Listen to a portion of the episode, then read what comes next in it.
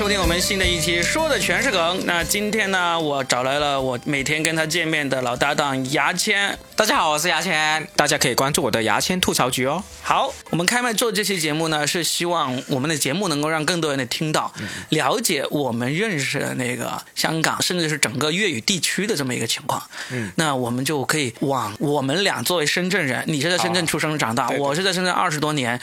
我们从一开始到现在跟香港的关系，可以聊一聊这方面。我我问你，你你你是在深圳出生长大，你是第一次去香港是什么时候？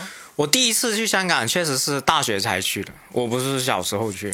我第一次去是，而且不是跟家里人去，我是跟我大学同学，嗯然后他同学的家里嗯，带我一起去。我确实我第一次去非常紧张，我当时应该是大一，很紧张，因为我以前都是在电视上电影上看见这个香港，我就是一个乡巴佬，说实话，就深圳的，深圳的乡巴佬。对，因为我没有怎么出过深圳，我甚至我们深圳的我住的那个区里面，我都没怎么出去过。我就是一个你是在福田哦，罗湖罗湖啊罗湖、福田都有，嗯就是我生活圈就在那里，所以我当时第一次去非常紧张，而且当时好像是零零九年还是一零年，那个网速啊各方面都不方便的，我只能电啊，就是过去了之后就上不了网。对，也不知道怎么弄，嗯。然后只有电话，嗯。然后我就紧紧跟着那家人，我又是一个路痴，你也知道，嗯，哇，好紧张，你知道吗？你？说紧张主要是怕迷路还是怕什么？就是人生地不熟，我我不知道，我怕回不来，我怕我不知道怎么回来，嗯。我很紧张，我又是个路痴，嗯而且没什么钱。啊 啊。因为他可能要坐的士，我他当时还要过海嘛，啊。到时候一看两三百块钱的这个的士费，吓到我要快哭了，你知道，我都不知道怎么回来，你不是跟着家长跟着别人同学的家长去吗？对呀、那的士我就怕又不用你出。我迪斯费是不用出，但是我就怕他丢下我，我我我回不来啊，所以我就很紧张你。是在一个什么家庭长大，这么没有安全感啊？对，我会我会很紧张，就是我我需要我是需要一个我可以控制的这种情绪。如果这些东西我觉得控制不了，我就会很慌张。嗯，反正当时我第一次是什么，所以就除了紧张那一次就没有记得别的一些事情了。就反正觉得香港好好漂亮，很好奇，很开心，就觉得好像真的去到 一个另一个世界那样。所以就从那次去完之后，你一直也没有跟香港发生很密切的这些接触。哎，我没有在香港没有什么朋友，嗯，我只是有去那边呃买东西，或者说去那边逛而已。但是我印象中你是一个很很沉迷的这个港产片的那个粉丝哦。对啊，虽然你自己一个人可能不太敢去香港，或者说也没有太大兴趣过过去香港探索呀什么之类的，嗯，但是你看了那么多港产片，到实际上你过去都没有对你产生一些什么样的一些影响嘛？就是在香港看到那边的人啊这样子，哦，人我可以说一说，我会我会觉得香港人，就我刚过去的时候，我会觉得香港人很看不起我们，我会这样觉得。你现在也有一个，你的广州人也有好像类似的感觉，对，因为我自尊心很强嘛，嗯而且很敏感的一个人嘛。嗯而且我我当时我去香港，他们会有一些，其实应该很多大陆人去香港都会经历过这种事情。首先他们是很暴躁的，我不知道为什么，就是很急躁的呀啊。啊，很急躁的一群人。比如说你去到走慢点，哎，喊快啲啦，屌你，真的会这样。啊。我我有一次我去洗去洗手间，我我可能是呃要开门了，有人进来，他就嗨，就反正我对香港的印象就是，他是一群不知道为什么很脾气很暴躁一群人，但是另一面就是他们服务业又好到有点离谱的感觉。哎，你觉得他们服务业好的是哪一些？举个例子啊。呃呃，我我之前去机场，特别是机场那边，他们的那种呃机场的工作人员，哇，对你有礼貌到我都不知道为什么，你知道吗？就是对你服务很好，很周到。反正他会有一些服务业，有一些服务业，特别是你消费可能比较高一点的服务业，都会特别好。但是啊一些正常的一些街道人，他会对你的脾气很暴躁。我自己去过香港和台湾、嗯这两个地区的那个对比，啊，就很明显的感觉到，就是可以说他们呢目前的那种社会制度其实还挺接近的，但是人的那个性格态度啊，就真的是两个截然不同的那个地区。就我刚刚讲了，香港很暴躁，但是台湾的话，就是确实是呃挺亲切的。反正我我遇到是这样。这真的是跟这两个地方的人有关。我们以前在工作中啊，其实也会遇到很多香港过来的朋友、同事啊，就是我们在深圳工作的时候，他们大家过来同一个公司一起过来上班啊，或者一起出去喝喝酒、吃吃饭啊，我就很明显感觉是这样子。就是因为我们那时候我虽然还没有开始做喜剧，但是私底下一直以来都是很喜欢开玩笑，特别有时候会甚至是开一些很大尺度的玩笑都有可能的嘛。嗯，我是感觉我跟台湾人是可以怎么样的玩笑都可以肆无忌惮的开。嗯，然后呢，他们不管是 get 不 get 得到，能不能接梗，就算是他们并不是太喜欢你这个玩笑，他们都会能够很坦然的说出来，就是啊，你这样说很过分呢，什么之类的这样子。嗯但是香港人，就基本上不太敢跟他们开玩笑。哦，就是你你已经感觉到他们，你跟他们开玩笑，他们可能会生气，或者说可能会刻薄，感觉会冒犯他们，哦哦，就像你你去香港，你去洗手间，你走慢了一点，挡住了后面，你感觉你是冒犯了他们那种感觉，对不对？对你会马上感觉啊，我走这么慢是不是不应该？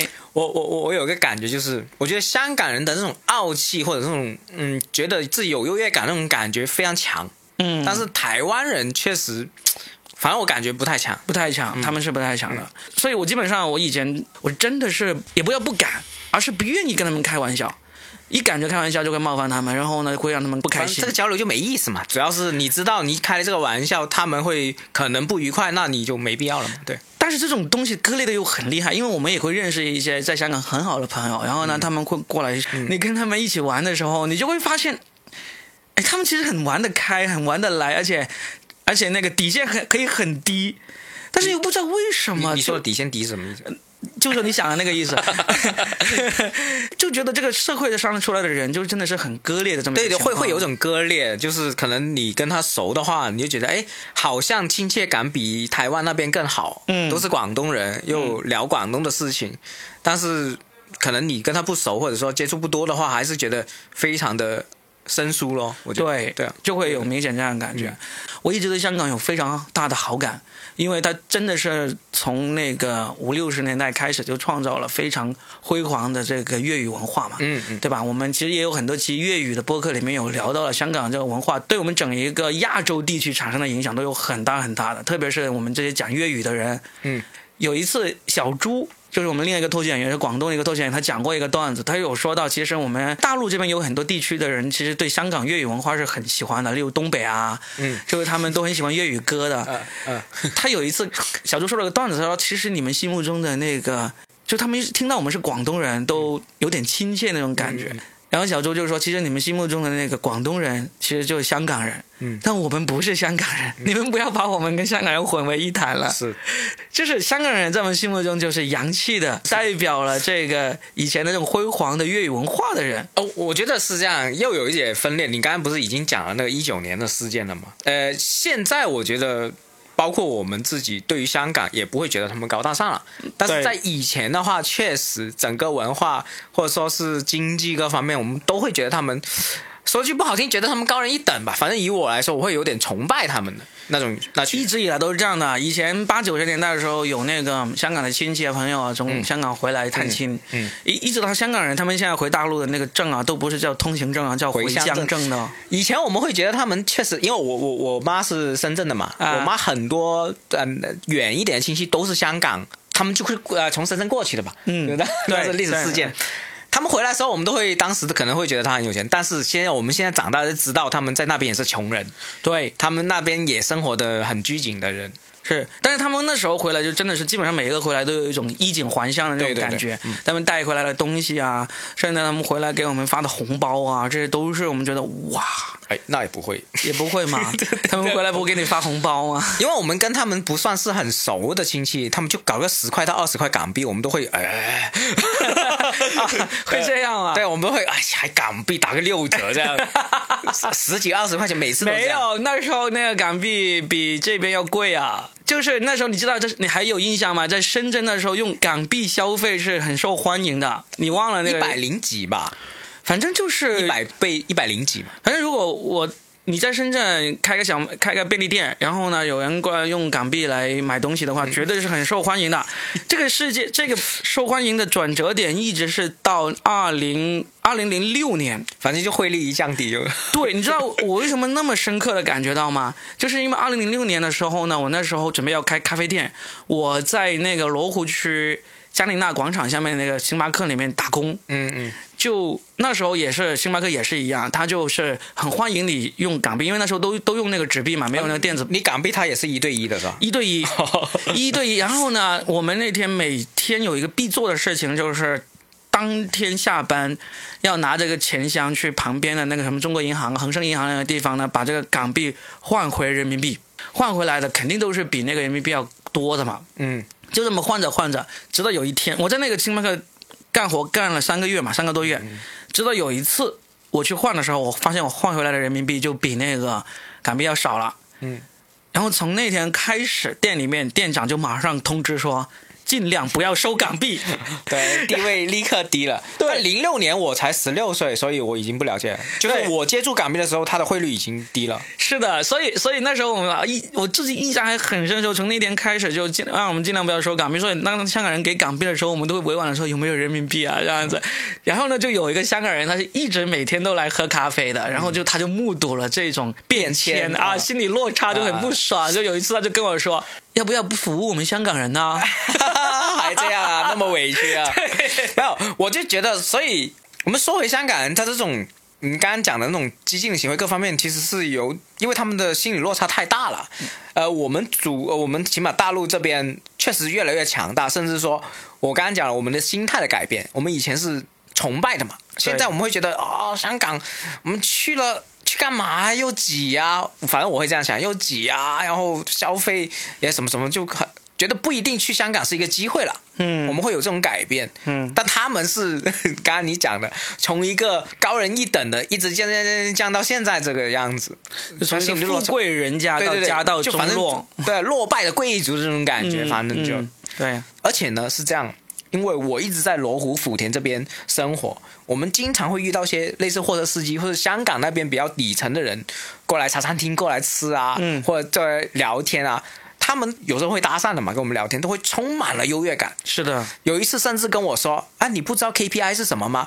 然后跟我解释 KPI，你知道吗？嗯，他们会有这种优越感，所以就是现在就不一样嘛。现在我觉得这种优越感也还是在的，因为这种短期内不会消失，嗯不会消失。但是嗯你说，如果现在疫情过去之后，跟香港恢复通关了，那你像我这种对香港一直抱有这么好大好感的人，还不会继续去呢？现在还有吗？我我还是有啊，因为其实他们有很多东西，因为我会观察很多细节，确实是比我们做的好很多了。嗯那我会喜欢这些细节，我也会觉得我们的生活要向着这样的细节的方向去发展。嗯，这是我愿意看到。就是如果恢复之后，我希望我们的这个交往更加便利，因为对于我来说，我生活在深圳，我希望我往南可以去到一个发达的城市，我往北也可以去到广州这样的。我希望真的是大湾区，是大家都发展起来。然后呢，而香港作为再怎么着，它整个是真的是我们整个华南地区文化引领的。啊，对，你没得说的，对不对？我我我们曾经不是做了好几期节目来骂这个粤语文化，他们是文化沙孤岛啊。漠嘛。虽然说在国际上，甚至跟台湾比，香港都称为文化沙漠，嗯。但是它这个沙漠都是有绿洲的，对，也是比我们广东有个绿洲的。这就是粤语文化里面的绿洲，嗯。这真的是、啊，到现在也还是。所以呢，我我希望就是当我们恢复了正常的交往之后，交往用这个词能用的对吗？可以啊，对对啊对的，对 OK，就恢复了正常的交往之后，我希望是我们没有办法要求这种，就像你说的那种货车司机啊、茶餐厅伙计啊这些，就改变他们的所谓的不知莫名其妙的优越感这种东西，也没有办法。我们过去的时候要走慢两步，挡住别人，别人矮，我们也没有办法要求别人不矮我们，对吧？但是至少在文化上，我是希望是能够多点交流。能够多点交流，特别是粤语脱口秀这一块，嗯，我是一直希望能够做起来。我一直希望我们粤语地区不要只有一个黄子华，嗯是吧？所以前段时间在那个疫情封关之前呢，其实福田政府有一个项目是要扶持那个香港青年来大陆创业的。嗯当时我觉得哇，我这个这个计划如果当时真的能够做的话，其实这真的是很好。我我就很愿意香港玩脱口秀那帮人，他能够在大陆创业，创业之后我们就在这个广东省整个粤语地区一起来做这个粤语脱口秀。但是不知道何年何月才能我觉得香港就是我们深圳人的搞钱升级，对，搞钱升级版，他们对钱的这种追求会更大。香港的粤语脱口秀是很很不行的，我个人觉得他们是可能连俱乐部，反正我听说俱乐部没几个，在粤语的俱乐部，他没有美国的俱乐部嘛。嗯，主要原因我就就认为是搞不到钱，就是它的市场小到那些人没有必要为了这种兴趣去搞这些东西，是吧？甚至我们当年最不景气的，我们脱国语脱口秀在深圳的时候，我们都有几呃一两家俱乐部有兼职在做，而且我们的开放麦次数都比比香港多啊。嗯我们当时都不听，他妈两周才一次粤语的香港呃粤语的开放麦，对不对？嗯，所以我会我跟你讲的这个呃 open 麦的事情，我会会这样想嘛，就是脱口秀的，对对。那其实你觉得这个香港文化对你有什么一些影响吗？呃，我我确实非常迷恋这个香港电影，我很喜欢迷恋为什么会用这个词？因为我我之前有一段时间就是拼命看香港电影，我很喜欢看，比如说《银河印象》那些所有电影，我基本上都看过了。嗯王家卫的电影都看，就是我很多很喜欢的导演嗯都是香港香港导演，呃，所以我就包括《古惑仔》当年，因为《古惑仔我》我其实不是当年看的，他九九十年代我很小，我是长大之后毕业之后再看，因为大家都在说《古惑仔》，我不知道《古惑仔》是什么。那我就要去看嘛，我我我我想知道怎么回事。那么在我们成长的环境里面，包括我一些呃像你这样的长辈啊，或者大很多岁，他们会一直提一些文化现象，比如说啊李小龙我操这这种嘛。那我就会很好奇，因为他一直在传递这种文化的现象，但是我没有了解过，那我要去看嘛，我要去了解这个现象，所以就，所以我觉得啊、香港文化对于我们在广东这个环境里面，我觉得是很对我来说是很重要，它是一个学习的对象。嗯，包括李小龙，其实不是很多人看过所有李小龙的电影，你是都看过四部而已，啊啊？所以我都你没看过吗？我没有，我一对部都没有看过。你看，大家一直在提李小龙，大家一提李小龙影响很大，我就会忍不住去看。但是他就是香港电影，然后越看越觉得香港电影太了不起了。嗯他的当年你看，呃，七十年代的时候，李小龙就已经已经出来了。他那种电影，你现在看还是觉得很好看，而且觉得他虽然很是粗糙，但是你在那么小的市场里面，你做到这一点很屌。就是我也是现在从事这种影视行业或者说这种行业，你会发现香港真的做出很多电影的奇迹出来。所以你说人家的优越感来自于何方？那市井对那市井小民的那个优越感，都来就是说我们这个地方就出了那么多牛逼的人。虽然不是这些市井小民他们自己做出来的，对但是有这种地方的自豪感嘛。所以就是呃，比如说很多人会呃呃在电影上面会觉得啊什么中国电影怎么样怎么样，因为我是个电影迷，嗯我知道中国电影好，嗯我很喜欢看中国电影，然后中国电影里面我又最喜欢看香港电影，所以。真的是说香港电影，我就可以说很久。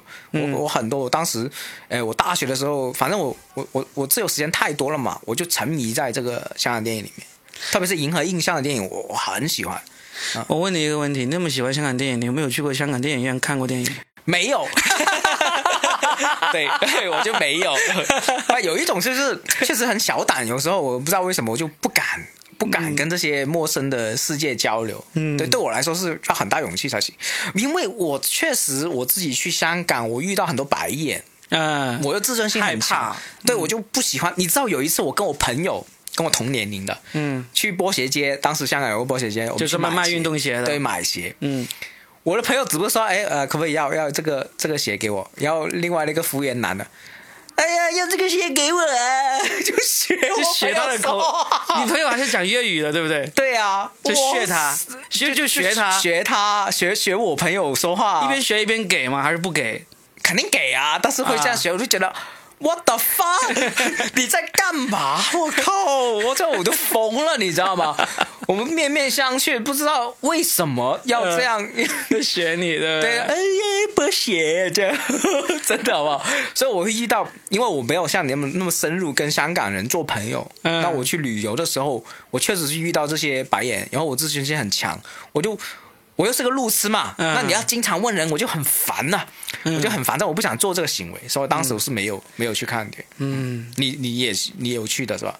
我有啊，我经常去，我去香港深入的去参与过很多东西。我甚至有一年世界杯决赛，我去香港，，我们当年一起，你去那边呃香港大学那边，不知道香港什么大学，城市大学，你去讲嘛，嗯讲课嘛，跟你去的嘛。对啊，所以我我会很深入的去参与一些香港的一些生活，我有去过，甚至是有一年世界杯决赛，嗯，这是全世界第一次决赛是用了那个三 D 技术转播直播的。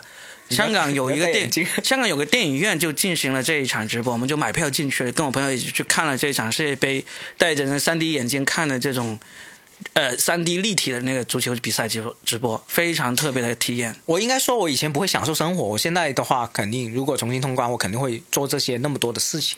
对对啊，我觉得重新通关之后，最想去的就是能够去香港电影院看一些在大陆它没有引进电影院的电影，这个是很值得去的。我我 我曾经也去过，哦，我印象很深，我去过有我们香港有个呃东东土校呃演员叫 Vivet 的嘛，嗯，刚好我当天你是我后面看那一场，他有个专场，对。我当时也去找嘛。其实嗯。那一场的我的经历也很非常开心，就是真的是看去跑去，我找路找了一个多小时，嗯，对，找到全是汗，然后终于找到他那个地点，然后去看那个体验，我也我也是很愉快的这种。嗯，是的，就怎么说呢？就例如刚刚上海不是结束了那个上海电影节嘛？嗯，那有时候我们会想，哎，什么时候我们深圳有电影节，或者是广州有电影节，我们能去看？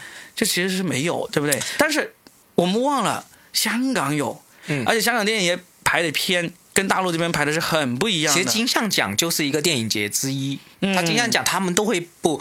我先跟一些，因为我相信很多人不知道电影节是干嘛的，嗯因为我之前第一去上海电影节，我也不知道是干嘛。电影节其实就是排一些，呃。可能是其他地方播，就不是常规播的这种电影，它会像一个电影展览，但是这个电影展览会不同的电影院都会播，嗯，你就可以选去看，包括老片啊，包括呃复刻的片啊、复原的片都去看。对于我们这种电影爱好者来说，是一个很有意思的一个节日来的。对啊，嗯，所以你说香港有这么多跟大陆这边不一样的那些文化的东西，我都很感兴趣。但是就就只有唯一一个，可能到目前为止我还没有去尝试过的，就是去香港的跑马。啊啊我觉得我应该要去一次我也想，去买一张彩票。说我也想去真的没有去过，而且他一他们一直在跑马，你知道吗？疫情期间他们都在跑。马在 马在跳，就是呃这是邓小平说的那一句。对对对，舞照跳，啊马照跑，马照跑呃对他们一直在跑，每周三和周日都有这个跑马。因为我是深圳出生长大，我对于在呃经过我的不断的成长，因为我要了解，我很热爱我深圳这个城市嘛。嗯，当我要了解深圳这个城市的历史的时候，你会发现我们的历史城市的历史是跟香港紧密相连的，是的，真的是，所以我对香港也是非常有感情。我甚至觉得它就是我们的亲戚城市这种感觉。就一个比较拽的亲戚是吧？对，是比较拽的，有有钱现在没落的一个亲戚，要跟我们借钱的亲戚。对，就是这样。包括文化上，他们可能是我的一个呃文化大哥这种感觉。嗯所以呃，包括跑马，我们以后肯定如果呃不涉及，以后肯定也想去，对不对？反正就体验一下嘛。你到了那边，你就是就是合法行为嘛，是不是？是啊所以就，哎，再怎么说，我们就借着聊这一期，从一些社会热点事件来，再来回忆一下我们跟香港这座城市的回忆。嗯，那嗯可能也不会有太多人有共鸣了，但是而且其实我发现始终还是这样子。我们从我们两年前录的那一期到今天录的这一期，我能够感觉到我们聊到香港的话题的时候会放松了很多，但依然还是会很没那么放松，有很多东西都是点到即止，或者说就拐了个方向不去聊了。这个世界，这这个事情呢是没有办法改的，嗯，没有办法改的，因只能这样子。但是呢，嗯我还还是尽我们最大的可能。看看能不能把这期节目做出来吧。可能有些人听完之后也会觉得，哎呀，你们好像啥都没有聊出来啊！你们做这期节目有什么意义呢？那我也可以跟你这样说，我们做这期节目呢，确实是不敢说能够聊出什么很深度的东西，但是至少前面我让那些没有那么了解这两年发生事件事件的人，能够把整一个事件来龙去脉有一个大概的了解。其实两年前我跟牙签聊过一次，啊，是吗？你都已经忘了对不对？是音频还是私下聊？音频，音频哦。我们聊过一次，然后呢，做成了一期比较小的、比较短的一个节目。结果呢，就因为众所周知的原因，我们最后都听不到这一期节目了。但现在呢，两年过去了，我觉得我们好像可以聊这个话题了。那同时呢，又碰到最近这个事件呢，其实是跟有点相关的一个事件。这个事件是什么事件呢？就是香港的维他奶。维他奶这个事件，大家有没有发现？现在我们好像要喝到维他奶都挺难了。对，我是听说过有一些新闻，但没有认真看啊。嗯而且今天罗敏就叫我可以不做准备的，嗯是吧？最好就是我是跟各位不了解的听众是一个角度的。对我说，为什么事隔两年之后，我们想重新谈一下这个话题呢？是因为我们两年之后有了新的角度，而且这个角度呢，我觉得是很适合大家去了解整件事情的。那就是整整两年的时间。你知道我们生活在深圳，其实深圳人两年前呢，我们要去香港买个什么东西，甚至买瓶酱油，我真的试过去香港买瓶酱油回来。你说两年前是一九年吗？二零一九年啊。六月之前，哦哦我们要去香港都很简单很方便。啊啊而且我那时候是经常去的，因为那时候我女儿呃有很多那种嗯、食品啊，嗯，早期的时候有些奶粉啊什么之类，我都会跑去香港买，因为来回车费真的不贵，就几十块钱，然后从这个两地物价这样一对比，其实这个钱是。划算的，能够省回来的。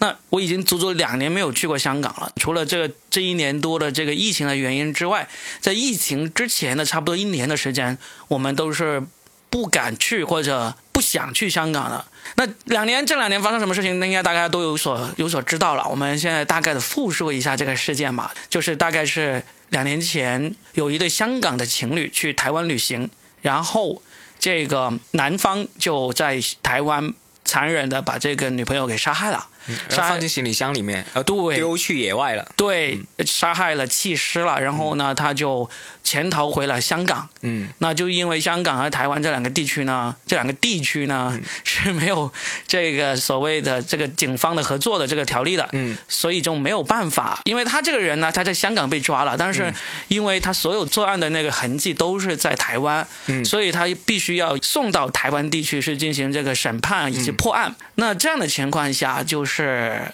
一九年的时候呢，香港就开始讨论要通过一个要把这些犯了法的人怎么样去，嗯，叫做什么？引渡，反正就是引渡的嘛。我不知道是用引渡还是怎么说啊，这个具体的说法，反正当时意思就是说，必须要立一个法，面对这样的情况，不管到时候是要把他送到台湾地区，还是送到别的地区，还是送回大陆，嗯，要有这么一个立法的一个事件。结果就这个事情呢，就引起了整个香港大众的一些反响啦，对，就他们就上街啊、抗议啊什么之类的，有一部分人啦。有一部分人，然后结果就越演越烈了，一直到后面我们很多都是从这个社交媒体以及从这个央视新闻电视台上面都能够看到香港的一些比较乱的情况了。那么这个情况呢，就可以说是导致了香港社会的撕裂吧，可以这样说。就是真的是可以进入历史里程碑的一个事情，然后所有我们大陆跟香港的呃一些关系吧，嗯或者说是我们深圳跟香港之前不是可以打个酱油嘛，去那边，真的。所有都改变了。都改变了，包括我们跟香港的朋友，甚至是亲人的一些关系啊、嗯，因为一旦说到这些时候，大家因为看法不同，都会导致那个情绪很激动。对，就远比我们现在讨论的网上的什么，呃，男生为那么普通、那么自信啊，引起这种更激进的，激进的多非多了去了。真的，对对我现在跟香港有一些朋友，基本上聊天，我们都一致约定不聊这方面的看嗯法，就只聊平时我们朋友之间的一些该聊的话题。你说是跟香港的嘛？嗯我甚至跟我大陆的朋友一聊天也会聊到差点打架。是吧？是是是，所以这个事情就整整个两年的时间里面，我们基本上都不怎么谈这个事情了。嗯，但是在这个事情里面呢，最让我跟这些香港的朋友聊起来，会大家意见分歧最大的，反而是我不明白为什么他们会对于这个暴力这个事件的容忍度，可能你会有一些政治上的看法不太一样，嗯导致你对暴力的容忍度就会变得很大，嗯大到不可思议那么大。嗯这个就逐渐会引到我们今天最后要说的这个维他奶这个事件哈。真正那一次让我无法忍受的是什么呢？首先有一件事情是有一个记者在香港机场被围攻这个事件呢，嗯，就其实有很多不同的看法。中国记者是吧？对他说你可以打我那个。啊，对对对，那个是有很多人不同的看法。那次事件呢，其实它并没有真正造成很大的这个物理身体上的一个伤害，所以最终大家吵的还是这个观念上的不一致。但是直到后来，我看到一件事情，居然都没有多少人谴责这个暴徒的时候。你是说香港吗？香港？嗯就是有个有个中年人啊，在天桥上被人淋了淋那个淋了火水，然后着对，火淋了那个汽油，然后用火机烧伤了，啊烧的真的是差点死了。嗯那这个事件完了之后，我认识的人或者我知道的名人，有很多人是没有出来谴责暴力的。谴责暴力是应该的，但是你不谴责暴力，我也不能跑过来说，哎，你为什么不来谴责暴力？这也是不应该，对不对？但是有很多人出来解释这个事。解释这个事情，甚至是出谋划策，让那个行凶者给他通风报信，说那个警察要来抓你了什么的走了。因因为我现在可以说一下，因为我经常我不知道，就优管那边他很多 KOL 的香港 KOL 在讲嘛，呃，当然我一直关注的有一些也是，他们很多时候就是非常兜、非常委婉的去讲整个事件，嗯，然后可能顺便提一下啊，我们谴责暴力啊，我们一定要这样。但是其实重点不在这里，嗯他可能会讲整个事件，或者说啊、这个阿爸其实也不是很严重啊 之类的东西。对啊对对，我我当时都很关注这个事情。我就是从这个被火烧的阿伯这个事情开始，我就觉得怎么人心会变成这样子？就是不管你什么政见立场，你用这个暴力来实施都是不应该的。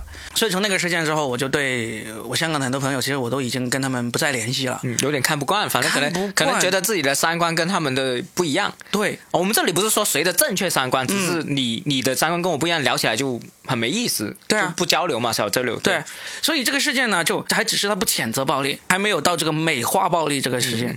那直到今年，就这个月七月份就发生了美化暴力这个事件了。嗯什么事情呢？七一七月一号那天，有两个香港警察在街上巡逻的时候，就有一个五十岁的中年男人，就是从他的背后对着其中一个警察就拿刀去捅了他，嗯摄像头拍下来了。嗯他去捅了这个警察，然后警察就转身就跑。嗯然后跑出了画面之外，后来证实这个警察也是重伤进医院了，还好最后没有死。然后这个行凶的男人呢，就随后就自杀了，就这么一个事件，就香港政府已经给他定性为这是一个孤狼式的恐怖袭击，嗯已经定性为恐怖袭击了。嗯，这个事件呢，就最后查明这个行凶然后自杀的这个男人的这个身份是香港维他奶这个公司的一名采购主任。嗯然后这个事件本来这是个人行为，跟公司是没什么关系的，但是维他奶呢就很奇怪的出了一个声明，说是不幸逝世，说他们员工用这样的这个说法，相关的后续的那个声明呢，呃，虽然已经不再用不幸逝世这个说法，但是呢，依然是没有谴责暴力，就依然是在很平和的语气来叙述他们有一名员工给死了。你觉得他的行为是美化暴力吗？不幸逝世已经是算是美化暴力了，我觉得。结果他也撤掉了。这个维他奶从商业来行为来说，他的这种做法就迷之奇怪的做法了吧？你就不想做生意了嘛？在这个公司百分之七八十的收入来源都是来自于大陆的，就是他所有的那个那个收入都来自于普通消费者，但是他这样的行为呢，就导致他的那个整个销售，不用说，绝对会跌得很厉害。就是他这个做法，就是一个消费品公司表明了自己的政治立场，可以说是表明了政治就所以这个行为就我就觉得很傻逼。对啊，一个消费品公司嘛，对不对？反正维他奶这个事件就是这样子，然后维他奶现在就不说话了，也不做事了，可能就想着办法怎么尽快把销量重新拿上去。不管怎么说，但这个销量是我们自主，我想问一下，是我们自主不去买呢，还是说有一些 首先你在京东啊、天猫这样的电商上面已经买不到了。啊第二个的话，我自己以及我身边的很多人，我们其实基本上去买的时候，本来习惯性的手要伸去买，因为维他维他奶有很多很不错的饮料，对对对不对？手习惯性的伸过去想要拿的时候，其实都会想一想，然后再转去拿别的同样的竞品了。就是我我我想说，可能这些你说的京东那些，可能也是他们公司自主自主测的，不管是不是，反正就是买不到了。对啊、嗯，所以就维他奶呢，已经其实已经没什么后续了，就是可能就过一段时间有一些什么市场调查机构可能会查一查究竟它的销量跌了多少，我们大概会知道一个数据，到时候可能大家也会有不一样的说法吧。然后后面有一个机构更加就离谱了，就是香港大学的学生会。嗯他们就开了个会议，专门来评议了这个事情。嗯然后开会之前，向这个孤狼式的恐怖分子，这个五十岁的自杀的中年男人进行了一分钟的默哀，有视频记录下来。最后出了一个声明，悼念这个人，就使用的字眼是以这种意识这样一个方式来悼念这个人。就就是绝对的美化了，嗯那这个事件一出来之后，就整个香港社会都震动、震惊了，就包括香港特首这些也在这个行政会议上面谴责这种行为，而且敦促这个警方要跟进这个事情，看看他们的言行有没有这个违反这个香港的国安法。那这个学生会这帮作死的家伙呢，就这个事件发酵了之后呢，他们也撤掉了这个声明，发了道歉声明，然后呢也集体辞职了。哎，我想问一下，这些人是学生还是学生学生是吧？学生会 学生，所以呢，但是这个事件呢，就是现在是媒体上都在每天都在谈这个事情，就是说这个事情不能就这么这么算了，而且呢，香港大学也做出了真正的跟学生会嗯撇清关系的一个做法，就是不再为这个学生会提供这个场地，也不再承认他们在学校里面的这个作为一个社团的这么一个资格身份。那么之前帮他们有有代收这个嗯会费啊什么之类的事情也停止了。那么甚至是有敦促那个警方来跟进这个事情。那这个事情呢，又进一步的又在香港引起了很多的讨论，就是大家说这帮人都已经道歉了、撤了声明了、辞职了，那是不是还要这样穷追猛打呢？那香港大学那边呢，就给出一个解释，就是说其实不仅仅只是因为七月份的这个声明这个事件，而是在那之前，香港大学就已经一直在跟他们，就是要他们规范自己的行为，要要。管理自己的言行这样子，其实一直已经在有这个矛盾的了。刚好这个事情就是压死骆驼的最后一根稻草。那整件事件就是今天我们想要聊的，聊到这里的这么一个事件，就是我是这样的，因为呃，我一直有有去看这些关于他们的这种新闻嘛，动向啊，他们做这种事情，他们可以获得什么呢？一群那么聪明的知识精英分子，嗯，他们知道做出这个事情其实得不到任何的利益啊，或者说是推动什么东西啊。其实我今天不想往这一块去深入的去聊这个事件，因为聊到这个事件就比较危险。反正我们把这个事情呢，就基本上就。就讲完了，大家知道是怎么一回事，因为否则的话，可能很多人都不知道孟雨轩为什么最近买维他奶好像不太好啊，或者你买你喝维他奶还会受到别人的这个讽刺啊什么之类的。大概你听完我们这期节目就知道是怎么样一个来龙去脉了。至于你刚才说的学生会这帮人的想法，他们为什么要这样做，他们这么做有什么利益，这些呢，我觉得就不适合在我们这个节目里面深入的谈下去了。其实我我今天就想就这个事情开始聊一聊，就是两年前我们做了一期节目，我们也不只是就聊了一下这种社会事件的，我们聊了很多我们从小到大跟香港的一些关系的。其实我是往想往这方面去聊一聊，那么同时呢也能够知道，其实香港跟深圳跟整个粤语地区的那个关系呢很紧密，很紧密。我们也希望这种关系能够。更加紧密，大家合作会更多。以后香港就是我们的大湾区，香港就是大湾区啊，就是大湾区的龙头嘛，就是我们的深圳香港区这样。因为香港就不大，妈的，那几几百平米，其实真的，其实过香港真的很方便，特别是高铁开通之后，半小时。嗯，我我我有一次刚刚刚高铁开通之后，最搞笑的是我呃，他是到了香港那边才检查那个港澳通行证的。嗯。我就到了香港才发现我通行证过期了，这要怎么办？然后就马上坐高铁回来深圳，去深圳那个自助的那个呃自助那过关的那个机器上面去重新申请了一次这个一年的期限，然后又马上再坐高铁再回去。哦，你申请就可以拿到了，申请当场拿到。哦，就总共这么一折腾，我就多了两个多小时。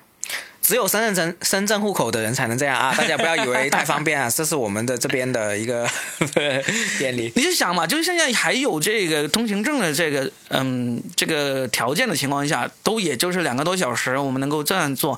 但将来有一天我们不需要申通行证了，很快，我觉得真的会。就真的我们跟我们现在去一个区有什么区别？你说现在我去宝安区也要半小时以上啊，对不对？不止。都不止半小时了，对不对？你像你昨天你去龙华参加那个开放麦，去了多长时间？一个小时，一个小时嘛。过去就一个小时。对啊，所以以后真的可以这么畅通无阻的说，我们去香港参加一个粤语的那个开放麦，嗯，非常现实的情况，真的是可以去的。是啊，没有，以前也可以去，只不过是呃会有点劳累而已，有点劳累。等以后不太劳累，甚至还可以赶场。赶场再赶回来，再赶回来这边讲，没有，应该是这边讲完了就赶去香港，因为他们是比较晚才开始的。他们几点？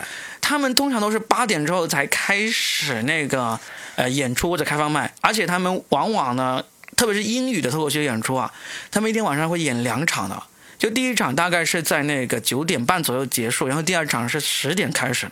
下次 Robin 可以分享一下你香港喜剧节的 那一很久之前的那个经历。其实我觉得讲出来做一个记录也挺好的，是吧？在一二一三年的时候，我知道这个经历，你你是听我讲过是吧？还是我写过？大家没没讲过啊？对，你可以分享一下。然后对啊，好吧，我将来有机会，我跟大家分享一下我在二零一三年、二零一二年。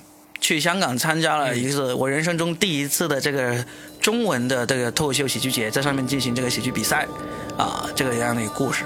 将来有机会我们再说好吧那我们这一期呢就聊到这儿。谢谢牙签谢谢大家收听拜拜。小河弯弯向南流流到湘江。看一看东方之珠我的爱人你的风采是否浪漫依然月儿弯弯的海港夜色深深